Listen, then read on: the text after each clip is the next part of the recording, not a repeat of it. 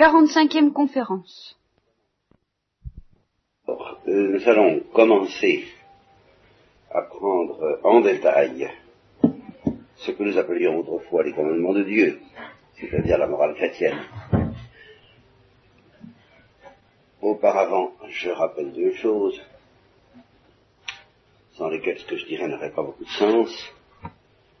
La première, que les deux premiers commandements de Dieu, dans lesquels sont contenus la loi et les prophètes, c'est tu aimeras ton Dieu par-dessus toute chose et ton prochain comme toi-même, c'est ce qu'il y a de plus important et de plus intéressant, c'est ce dont j'ai bien l'intention de parler essentiellement. Alors pourquoi dire autre chose? Eh bien, il faut dire autre chose parce que si nous étions dans, si nous étions parfaits, si nous étions consommés dans l'amour, si nous étions passés dans l'amour, comme dit Saint la Croix, je crois, n'aurions évidemment pas besoin d'autre chose.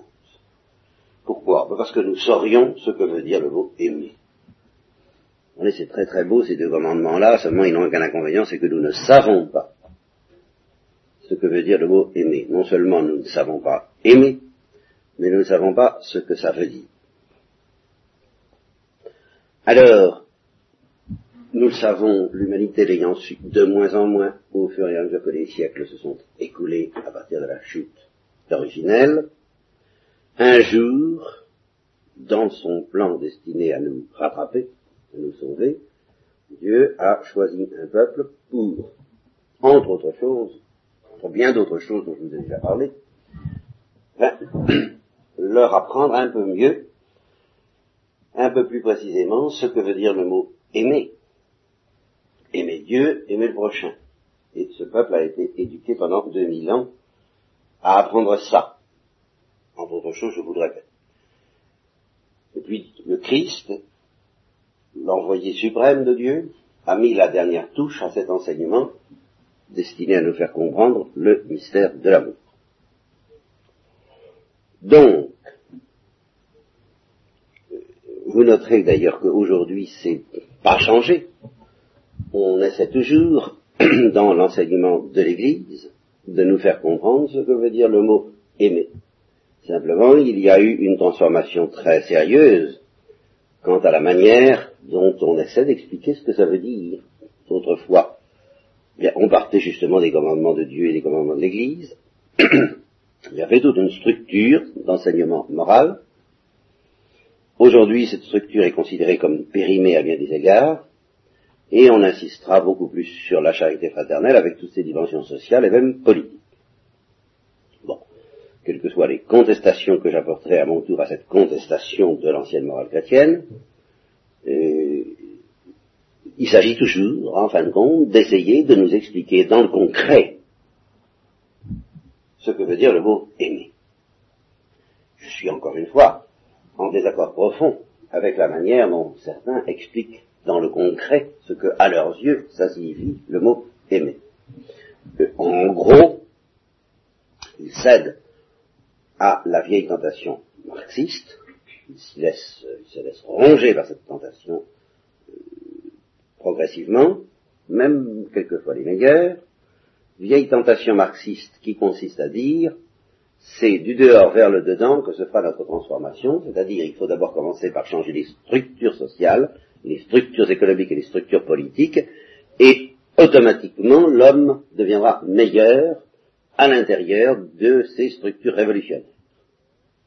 C'est donc du dehors, en transformant les structures et la société vers le dedans, par une sorte d'éducation politique conçue à la chinoise, si vous voulez, qu'on peut espérer transformer l'homme en telle sorte qu'il apprenne dans le concret ce que veut dire le mot servir, le mot se donner, et aux yeux des chrétiens, le mot aimer. Alors que c'est une intuition foncière du christianisme et de beaucoup de philosophies qui sont plus ou moins inspirées à cet égard du christianisme, ou euh, même d'une autre tradition religieuse, mais enfin qui comprennent le fond des choses, car c'est évidemment le fond des choses, à savoir que le mal étant dans le cœur de l'homme, c'est dans le cœur de l'homme et dans le cœur de chacun individuellement pris qu'il pourra être euh, extirpé, c'est par une assaise intérieure et par la grâce, mais en ce qu'elle a de plus personnel, que nous pouvons espérer être délivrés de l'égoïsme et de l'orgueil, qui sont les deux grands ennemis de l'amour, et apprendre individuellement ce que ça veut dire que le mot aimer. Et ceux qui apprendront ainsi individuellement ce que veut dire le mot aimer ont peut-être quelque espoir de transformer dans une certaine mesure la société, mais c'est l'ordre, euh, le seul ordre possible qui va du dedans vers le dehors. Ça ne sert à rien de changer les structures si le cœur de l'homme n'est pas intérieurement et personnellement en train de se changer. Et c'est là où je dis que les modernes prédicateurs se laissent gangrener progressivement parce qu'ils négligent de plus en plus cette transformation intérieure et personnelle pour insister sur la transformation des structures extérieures. Donc ils tournent le chrétien vers le dehors et ils lui font partager cette illusion extrêmement confortable selon laquelle il n'y a pas besoin de se transformer soi-même, la révolution n'a pas à être intérieure d'abord. mais euh, qu'elle soit d'abord extérieure et politique, et elle deviendra intérieure euh, sans même qu'ils s'en aperçoivent. Ça, c'est une illusion. Et cette illusion est d'ailleurs déjà dénoncée par les gauchistes, qui eux, évidemment, euh, n'appartiennent à aucune tradition sérieuse au point de vue politique, mais qui justement font retentir cette espèce de cri à leur manière, y compris les hippies, il faut que l'homme change du dedans avant de changer du dehors. Alors leur méthode pour changer l'homme du dedans, euh, font peur à tout le monde, y compris aux communistes. Et évidemment, elles ne sont pas recommandables et je ne vous les recommanderai pas, mais à leur manière, c'est ce qu'il y a de vrai dans le gauchisme, ils proclament tout de même, ils pressentent qu'il faut que l'homme change intérieurement, avant de pouvoir qu'il devienne tous ces camps euh, de, de, hippies dans lesquels on veut pratiquer la tendresse, par exemple.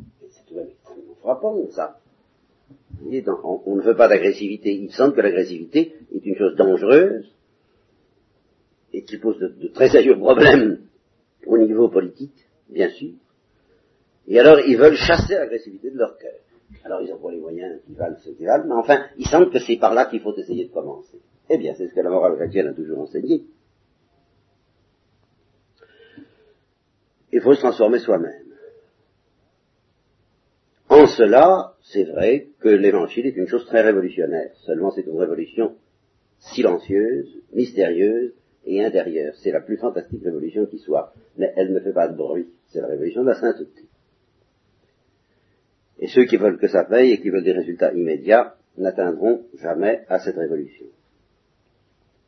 Donc l'Église nous a toujours aidés à comprendre ce que veut dire le mot amour, chacun pour soi, si je peux dire. Charité bien ordonnée commence par soi-même, ça c'est vrai. Et dans une récente lettre aux amis, parce que je sais que c'est un adage dont on ne veut plus entendre parler, eh bien, je me suis débarrassé des contradicteurs éventuels en leur disant, vous ne voulez pas de charité bien ordonnée commence par soi-même. Alors, prenez donc humilité bien ordonnée commence par soi-même. Ça, vous ne pouvez pas récuser ça avant de vouloir humilier les autres et les mettre à leur place, mettez vous-même, vous, à votre place. Ça, on ne peut pas nier. Au fond, c'est ça la morale chrétienne.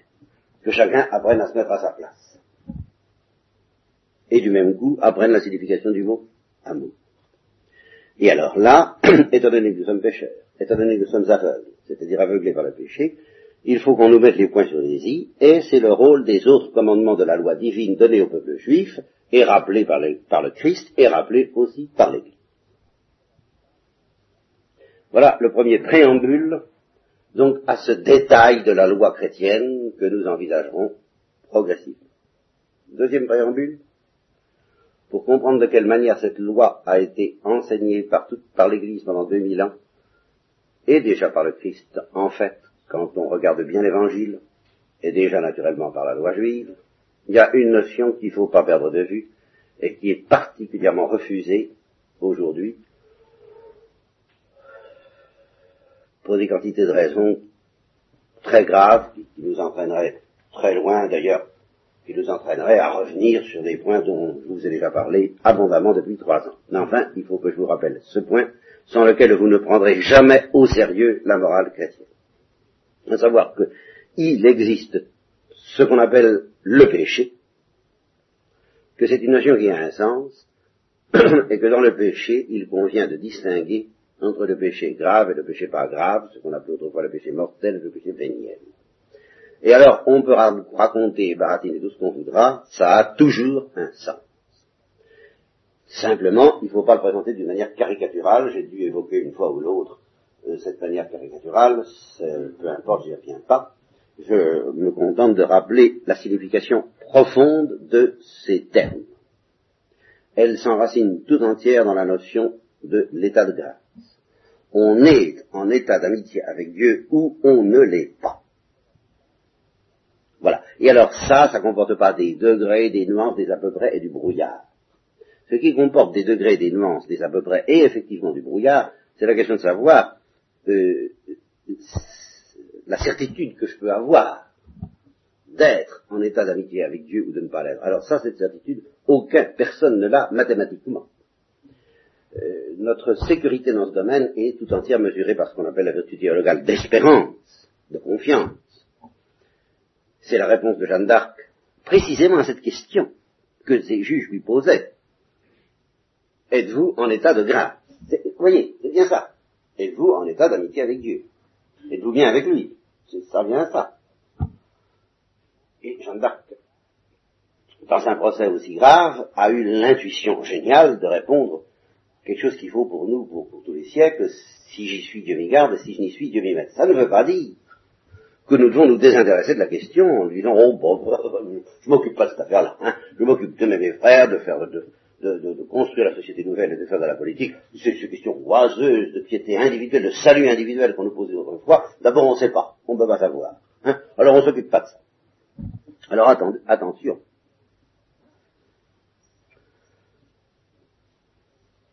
Si nous, nous, devons renoncer à la certitude d'être en état de grâce, certitude mathématique et contrôlée avec des garanties qu'on puisse mettre dans sa poche, c'est évident que nous devons renoncer à cette certitude. Nous devons toujours avoir euh, une espèce d'inquiétude confiante peut dire, dans ce domaine-là. L'inquiétude confiante de l'amour, l'inquiétude confiante de deux êtres qui s'aiment, est-ce que je ne t'ai pas fait de peine, est-ce que je ne t'ai pas blessé, tout va, tout va-t-il bien, est-ce que je, et surtout quand on est complètement pâteau dans le domaine de l'amour, on, a tout à apprendre de la part de quelqu'un qui est bien plus élevé que nous, bien plus pur que nous et qui à tout instant, euh, à, juste titre, pourrait nous envoyer promener, eh bien on le regarde avec une certaine anxiété, mais confiante en lui, disant c'est bien ça, je suis, ça va, je suis sur la bonne ligne, oui, ça, ça, je, ne déraille pas trop, enfin, bon. Et il faut avoir cette, interrogation et ne pas demander une espèce de ticket qu'on pourrait mettre dans sa poche, de dire bon, ça va, je suis tranquille, je suis bien avec lui, j'ai pas besoin de m'en faire. Non, ça c'est bon. Mais le désir, un peu anxieux et surtout confiant, mais tout de même le désir d'être en état d'amitié avec lui, est une obligation indispensable, faute de laquelle je peux vous garantir que justement vous n'y êtes pas. Si vous ne cultivez pas ce désir, vous commettez certainement ce qu'on appelle justement une faute grave. Ah, alors là, c'est garanti. Si, si, vous écartez délibérément et d'une manière tenace, car la plupart du temps, ce qui caractérise une faute grave, c'est que justement, nous sentons bien que nous pourrions changer et nous ne voulons pas. Et ceci de manière durable. Pour les fautes qui ne durent pas, là, l'obscurité est beaucoup plus grande.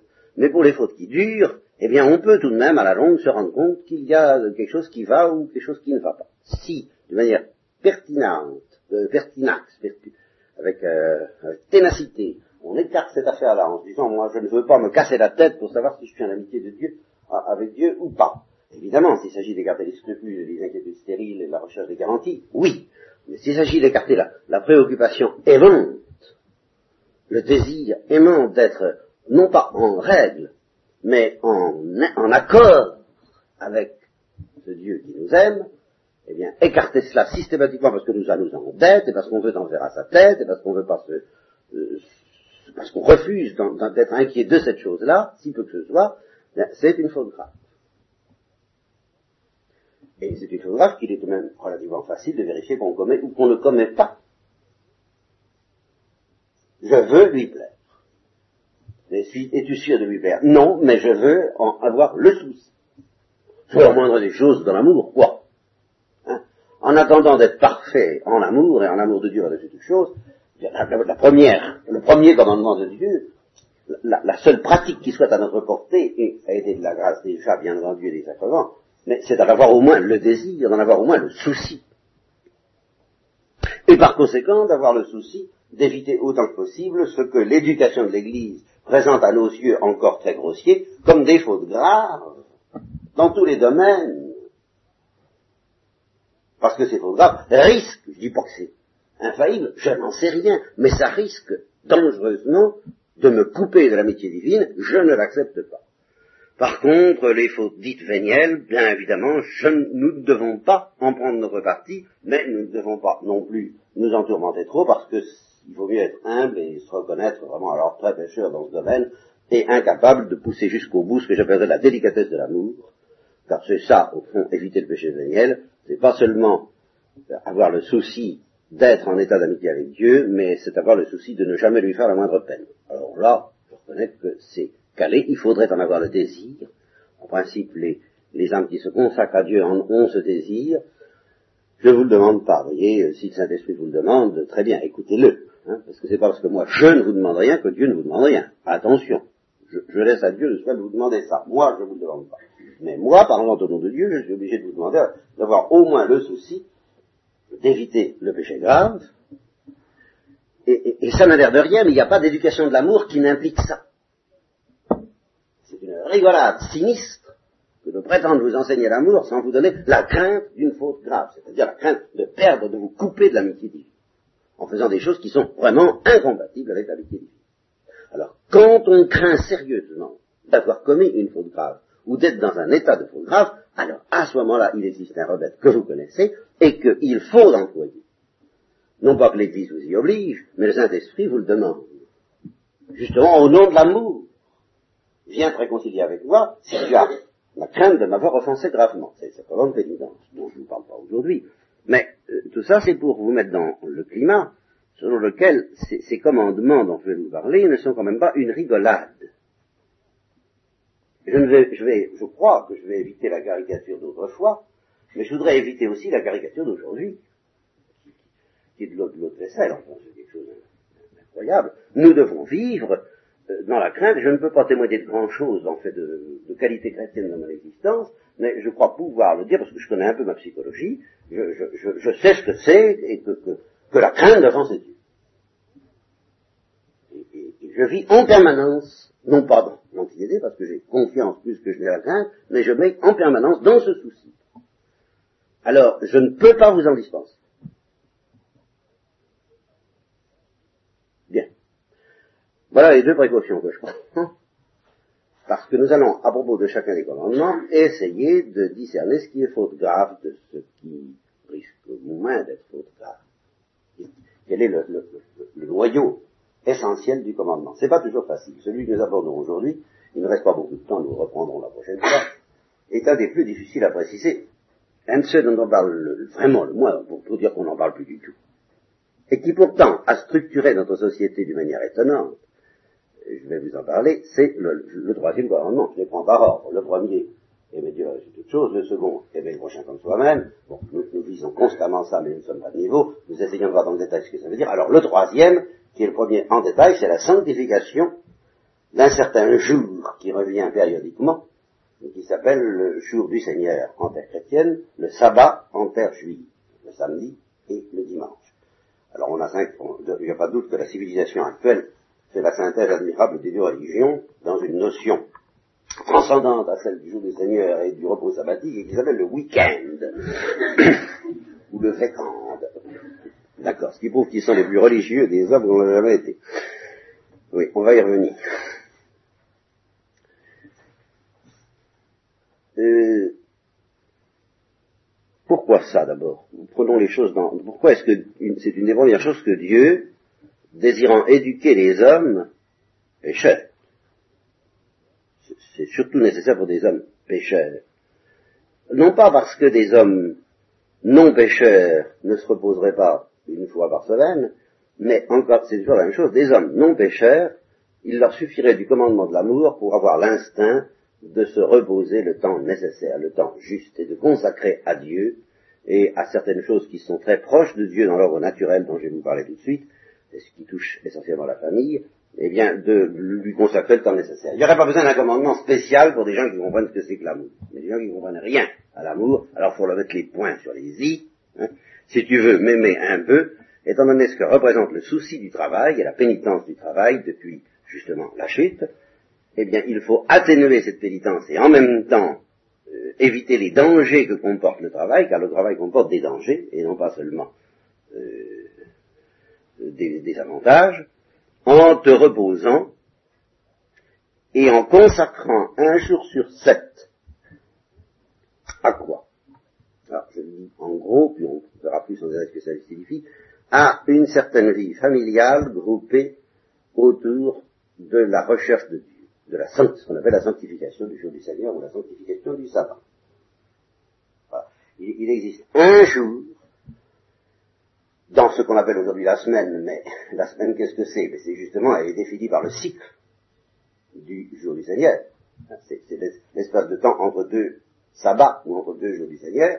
Donc tous les sept jours, c'est le rythme euh, choisi par Dieu pour le peuple juif et pour le peuple chrétien. Tous les sept jours, ben, il faut s'arrêter de mener la vie habituelle et il faut mener une vie un peu euh, spéciale dans laquelle on se regroupe en famille, je vais préciser ce que veut dire en famille autour du culte divin et autour de la pensée et de la recherche de Dieu. Voilà une loi presque naturelle. Presque naturelle parce que si vous l'observez, euh, vous, comprenez, elle comporte trois aspects au moins que j'ai évoqués et peut-être d'autres. Le repos, la sanctification du juste de ce jour, ce qu'on appelle la sanctification, c'est-à-dire la prière en gros, et le, le culte liturgique rendu à la divinité, et puis la l'aspect familial de ce repos et de cette vie de prière. Eh bien, j'ai l'impression que c'est presque de loi naturelle, au moins au plan du repos. Je laisse de côté les deux aspects. La Révolution française a essayé de changer de rythme, mais ça n'a pas tenu. Ça, ça, semble être le rythme le plus naturel. Et si, dans la civilisation tout à fait d'aujourd'hui, on éprouve le besoin de prendre deux jours de repos, c'est parce que cette civilisation est anormalement fatigante, usante, et destructrice au point de vue humain, tout le monde le dit, c'est pas la peine que j'insiste. Euh, alors, on éprouve le besoin de décrocher un peu plus parce qu'on n'en peut plus. Quoi. Mais dans une structure sociale et de travail normale, il serait normal de s'arrêter un jour sur sept. Et ce jour-là, de se regrouper en famille et il va regrouper en famille de rendre à Dieu l'honneur et l'amour et la prière qui lui est due. Voilà ce qui serait normal. Alors, je sais très bien, je vous le dis tout de suite, que dans la vie actuelle, et dans la situation actuelle, il est extrêmement difficile de préciser ce que ça va impliquer pour nous concrètement, euh, comme on disait en termes ecclésiastiques autrefois, sub gravi, c'est-à-dire euh, sous peine de, faute grave. Quelle est l'obligation grave là-dedans qu'il va falloir maintenir? Je vais essayer de vous le dire, je suis conscient que c'est pas commode. Mais je vais vous faire remarquer que c'est presque de loi naturelle, c'est-à-dire que d'instinct, ce rythme, euh, l'homme en éprouve le besoin, et il éprouve le besoin de le doubler lorsque le rythme du travail devient anormalement épuisant. Songez que, à ma connaissance, dans les pays où on pratique pas la religion chrétienne et où on la persécute, et on persécute même toute religion, comme les pays derrière leur de faire, j'ai l'impression qu'on garde, on respecte ce rythme-là. Et même, je crois, le jour du dimanche. Ce serait à vérifier euh, auprès des voyageurs qui vont en Russie ou dans les pays de l'Est. J'ai l'impression que le travail, euh, ça s'arrête le dimanche, même dans ces pays-là. Dans une certaine mesure, bien entendu, qui varie mais qui est largement aussi grande que dans notre civilisation où, comme je vous le dirais, le, repos du dimanche est de plus en plus malmené, et dans une certaine mesure obligatoirement malmené, mais nous y reviendrons. Mais j'insiste sur l'extension de cette loi. Les pays du monde qui ont d'ailleurs été tous plus ou moins touchés par le christianisme, plus ou moins, presque tous, par, par les missionnaires, en Afrique c'est très net, en Amérique également, j'ai l'impression qu'ils observent euh, un changement de rythme, un changement de structure. Euh, pour les fonctionnaires, par exemple, les fonctionnaires, sauf ceux de la SNCF, par exemple, aussi, ne travaillent pas le dimanche. Bon. Alors, il va falloir que je précise un peu ce que veut dire le repos et dans quelle mesure est-il applicable, ce que veut dire la famille et ce que veut dire la prière et l'espèce de liturgie, le culte qu'on doit rendre à Dieu ce jour-là. Ben, c'est pas facile, hein, mais je vais le faire, parce que, là encore, je vous garantis que la première faute grave que je puisse vous, promettre, si, j'ose dire, c'est de se désintéresser complètement de cette question-là. Dire, oh, bon, je suis complètement fini, c'est terrible, on ne peut plus, avait plus de question aujourd'hui, c'est déjà une faute grave si on le fait euh, après ce que je vous ai dit. Et de ma part, ce serait une faute grave de le dire, ayant avec la conscience que j'ai des choses. L'enjeu est très grave. Pratiquement et concrètement, si on continue comme on fait, euh, ça fait partie des choses qui sont en train de ruiner toute vie intérieure, toute vie chrétienne et finalement toute vie familiale aussi. Bon, alors, je commence par préciser le mot vie familiale, c'est le plus facile. Ce que j'entends par vie familiale est extrêmement euh, précis, à la fois restreint et ouvert. J'entends les parents, les époux, et les enfants. Autrement dit, je ne parle pas des parents des parents. Vous me direz alors quoi Vous les fichez à la porte? Pas du tout. Mais ça, c'est le quatrième commandement. Aujourd'hui, je parle du troisième. Vous voyez? Et justement, on verra que c'est une des difficultés de la pratique du troisième commandement, c'est que le dimanche, dans notre civilisation, alors ça, on n'a pas attendu les temps modernes, c'était déjà vrai avant 14, est facilement consacré à des réunions familiales qui sont plus ce que j'appelle la famille au sens étroit du mot, mais au sens euh, patriarcal essentiel du mot, tel que je l'entends aujourd'hui. Et que euh, on passait son temps, et on le fasse encore un peu quelquefois, à aller voir les cousins, les cousines, la tantina de Bourgos, et les grands-parents et tout ce que vous voudrez, c'est, c'est peut-être très bien, mais c'est dangereux du point de vue du, de la loi du repos dominical. Pourquoi ben Parce que, en principe, il, faut limiter, il faudrait limiter ces relations ce jour-là à la famille d'une part, étroitement définie comme je viens de le faire, père, mère et enfant, et alors à toutes les relations avec lesquelles on peut avoir une entente surnaturelle profonde. Alors là, oui, d'accord. Celles qui vont pas venir nous déranger, justement dans ce souci qu'on peut avoir de garder le repos dominical. On va dire tout, tout fichant en l'air avec, avec un esprit qu'on appelait autrefois mondain. Eh bien, si on ne fait pas attention à ça, le repos dominical, comme dominical, est fichu. Alors, ce dont il faut se garder, c'est donc des relations qui tuent souvent toute espèce de vie, à la fois de famille et de prière le dimanche, ou, ou un autre jour de la semaine, nous y reviendrons, puisque la civilisation pose des problèmes spéciaux de ce côté-là, mais il faut se méfier des relations, il faut se méfier des amis, il faut se méfier même des parents qui ne comprennent pas les choses de la manière que je vous dirai. Se méfier, ça ne veut pas dire les flanquer à la porte. Ça ne veut pas dire ne pas sacrifier, ça fait partie. Il faut savoir jeter du lest, vous comprenez. Je ne vous prêche pas quelque chose de matériellement invivable et impraticable et bête. S'il faut leur consacrer un ou même peut-être deux dimanches par mois, j'en sais rien, c'est une autre affaire. Mais à ce moment-là, on sait ce qu'on fait. Et on sait qu'on renonce pour d'autres raisons, relevant peut-être du quatrième commandement, je n'en sais rien, ça c'est une autre affaire, euh, consacrez-y tout le temps que vous voudrez, mais sachez ce que vous faites. Ce n'est pas le repos de l'Écriture. Et ça veut dire que vous acceptez, c'est une des, raisons qui peuvent euh, légitimement atténuer, hélas, la profondeur qu'il faudrait donner à ce repos dominical. Mais à condition que vous le fassiez consciemment et je dirais douloureusement. Contre, j'admets très bien que le repos dominical soit ouvert euh, à des amis euh, qui comprennent les choses dans le sens que je vous dis, qui, ne vont pas vous, mettre dans une... Euh, parce qu'on parle beaucoup de la, civilisation et de l'évangélisation des loisirs, c'est un problème grave.